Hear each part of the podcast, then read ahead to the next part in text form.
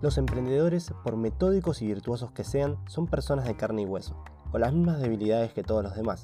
La diferencia es que quienes trabajan en relación de dependencia pueden darse el lujo de ser menos productivos, porque de alguna u otra manera el trabajo paga por el tiempo que se invierte en él. En cambio, los emprendedores dependen de los resultados que puedan generar. Cualquier cosa que pueda afectar ese rendimiento debe llamarnos poderosamente la atención.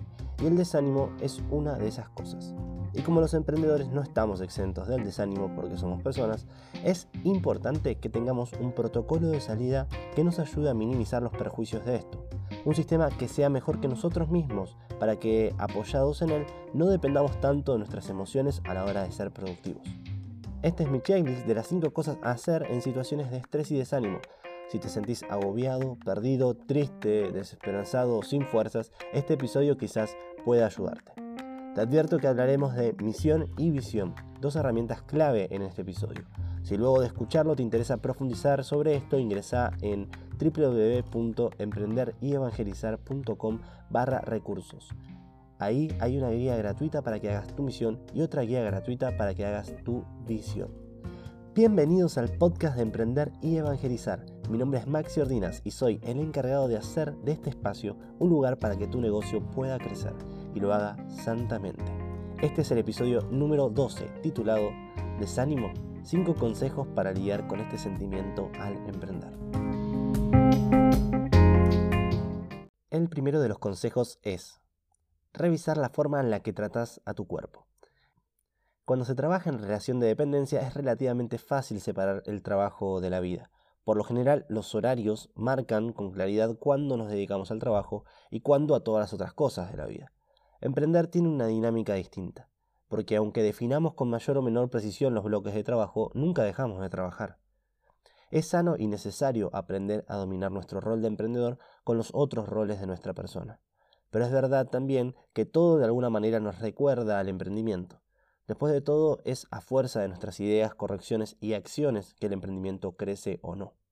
Y es en el vicio de esta dinámica del trabajo emprendedor en el que podemos caer en un error común pero grave, descuidarnos a nosotros mismos.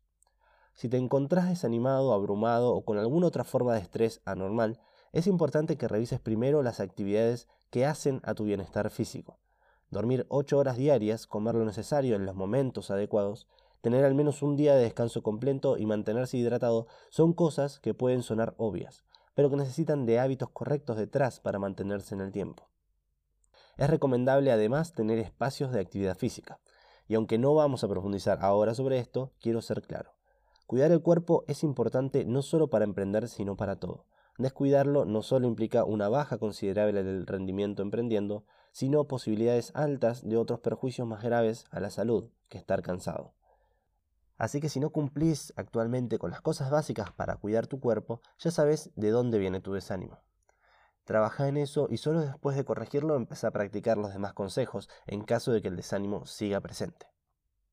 El segundo consejo tiene que ver con nuestra misión. La falta de perspectiva a la que puede llevarnos el día a día nos deja como resultado inmediato el desánimo. Esto pasa cuando nos perdemos en las tareas que nos aquejan, sin recordar el propósito detrás de nuestras acciones, sin poner en perspectiva la situación con la realidad total, y pensamos más o menos conscientemente nada más que en nuestro presente desdichado. En ese momento es bueno tomarnos un tiempo para reflexionar acerca de nuestra misión. Genéricamente hablando, debemos vivir en la esperanza de que alcanzaremos el cielo, y amando a los que nos rodean ponernos al servicio de ellos. Debemos recordarnos amados profundamente por Dios y llamados a amar en consecuencia. Debemos recordar que estamos llamados a ser santos. Explicado menos teológicamente, esto podría decirse de otra manera. Debemos recordar que este momento de desánimo no es más que un momento, que se perderá en la alegría infinita de estar en el cielo, pero también acá en la medida en que cumplamos lo que Dios quiere, porque Dios quiere que seamos felices. Eso en lo concreto de cada realidad personal, de la tuya, de la mía, es lo que llamamos la misión personal, siendo que la misión es la forma en la que yo respondo al llamado a la santidad que Dios hace en mi vida, Leer y meditar ese enunciado servirá para reconectarme con lo importante y me alejará así de las cosas que me tienen desanimado. Me recordará el sentido de todo y me conectará con aquello que tanto me importa. Una buena misión personal es un faro que con su luz incansable nos orienta de forma segura hacia donde queremos ir y nos aleja de donde no queremos ir, evitando que la confusión del clima nos engañe. Si el clima es mi desgano, mi misión es el faro. El tercer consejo es revisar tu visión. La visión cumple el rol de bajar a lo concreto los resultados de cumplir con los objetivos, de cumplir con la voluntad de Dios, de haber crecido como te propusiste. Cuando conectamos con esa realidad futura de nuestra vida, tendemos a cambiar nuestro estado de ánimo de forma muy rápida, puesto que eso que aún no llega pero que llegará en otro momento, nos contagia de un poco de esa sensación de paz. Es como si robásemos alegría del futuro que tendremos. El desánimo es por lo general fruto del cansancio agudo por la situación actual. La cantidad de problemas a resolver o las cosas que nos gustaría que fueran de otra manera se tornan más pesadas de lo habitual y nos dificulta afrontarlas con fortaleza. En nuestra visión eso no es así. Y conectarnos con nuestro yo, que no tiene esos problemas, o que teniéndolos los soluciones de forma eficiente y sin esfuerzo, convierte en nosotros la sensación de desgano en algo que no es permanente. El cansancio de estrés, el sufrimiento en general, ciega. Nos hace ver solo ese pedacito de la realidad que nos es desagradable y nos termina convenciendo de que las cosas son y serán así. Por eso, entrenarnos con la visión para saber superar estos momentos es una herramienta importante. En definitiva, lo que estamos haciendo en este episodio del podcast es dar consejos prácticos y hábitos recomendables para forjar la virtud de la fortaleza. Esa virtud que nos permite sobreponernos a los obstáculos de la vida con vigor y fuerza por el bien que queremos conseguir.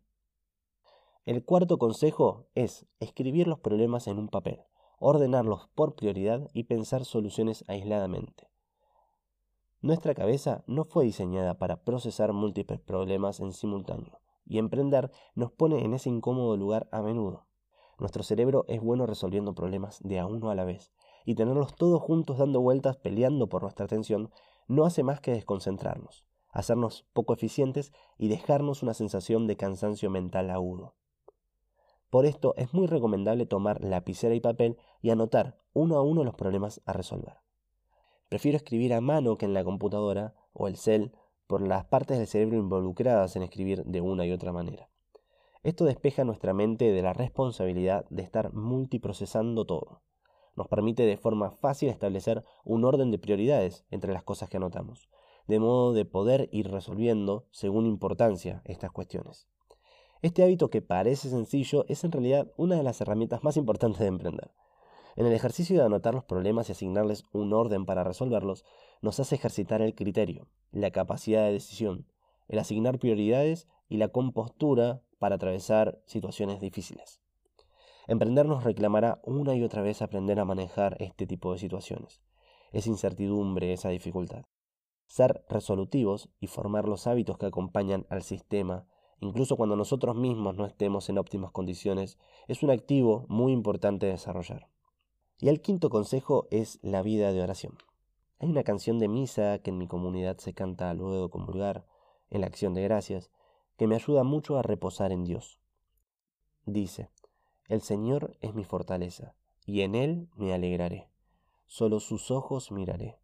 En Él confío, no he de temer. En Él confío, no he de temer. Y te digo esto no solo porque me sirva a mí en momentos de dificultad, sino porque es una gran verdad a la que debemos volver la mirada constantemente. Estamos sostenidos por el amor de Dios. No estamos solos, ni perdidos, ni abatidos si confiamos en el Señor. Los momentos de dificultad son una oportunidad especialísima para practicar el abandono en Dios, que tanto necesitamos para crecer como hijos que somos. En la medida en que sepamos reconocer su divinidad y someternos a ella, estaremos siendo cada vez mejores. Las situaciones en donde experimentamos nuestras debilidades tienen que ser motivo entonces de conversión a Dios, que como buen Padre que es, nos escucha, nos entiende y nos ayuda siempre. A modo resumen vimos que incluso nuestras debilidades tienen debilidades y que de hacer lo correcto pronto podremos sobreponernos a las dificultades del desánimo, el estrés, el cansancio, bueno, entre otros. Los cinco tips mencionados son Primero, revisar la forma en la que estamos atendiendo a nuestro cuerpo. El segundo, revisar y reentender nuestra misión. Tercero, revisar y profundizar en nuestra visión. El cuarto, despejar nuestra cabeza dejando que trabaje con un tema a la vez. El quinto, abandonarnos en Dios a través de la oración.